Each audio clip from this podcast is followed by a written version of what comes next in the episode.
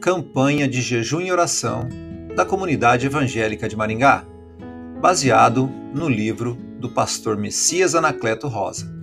Pela graça.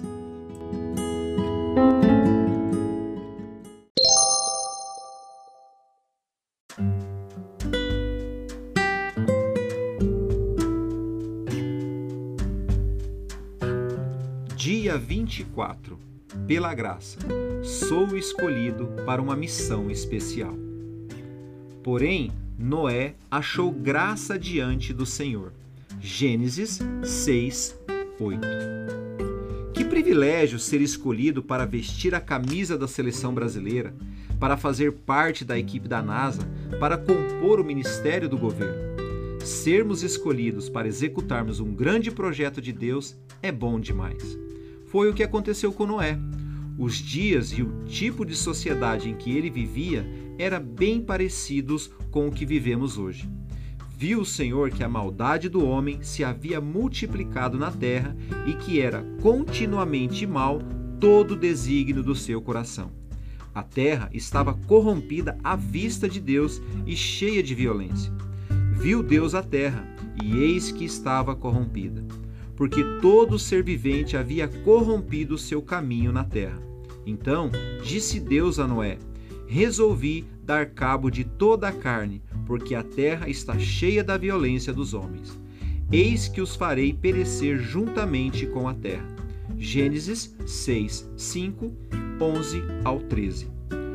Aqui encontramos estas situações: maldade, corrupção, violência.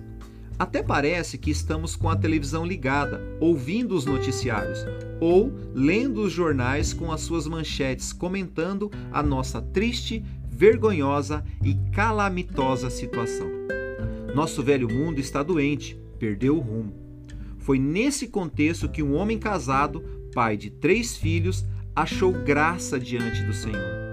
Feliz o homem que acha graça diante de Deus. É o maior achado, é o maior bem, o maior tesouro. E, ao achar graça diante do Senhor, Noé foi escolhido para uma grande missão. Faze uma arca. Gênesis 6, 14.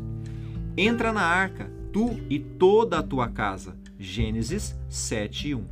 Entrou Noé na arca, ele com seus filhos, sua mulher e as mulheres de seus filhos. Gênesis 7, 7.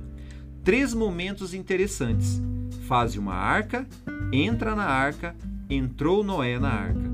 Você também pode achar graça diante do Senhor e ser escolhido para uma grande missão.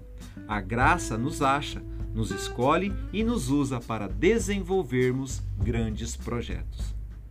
Para meditar.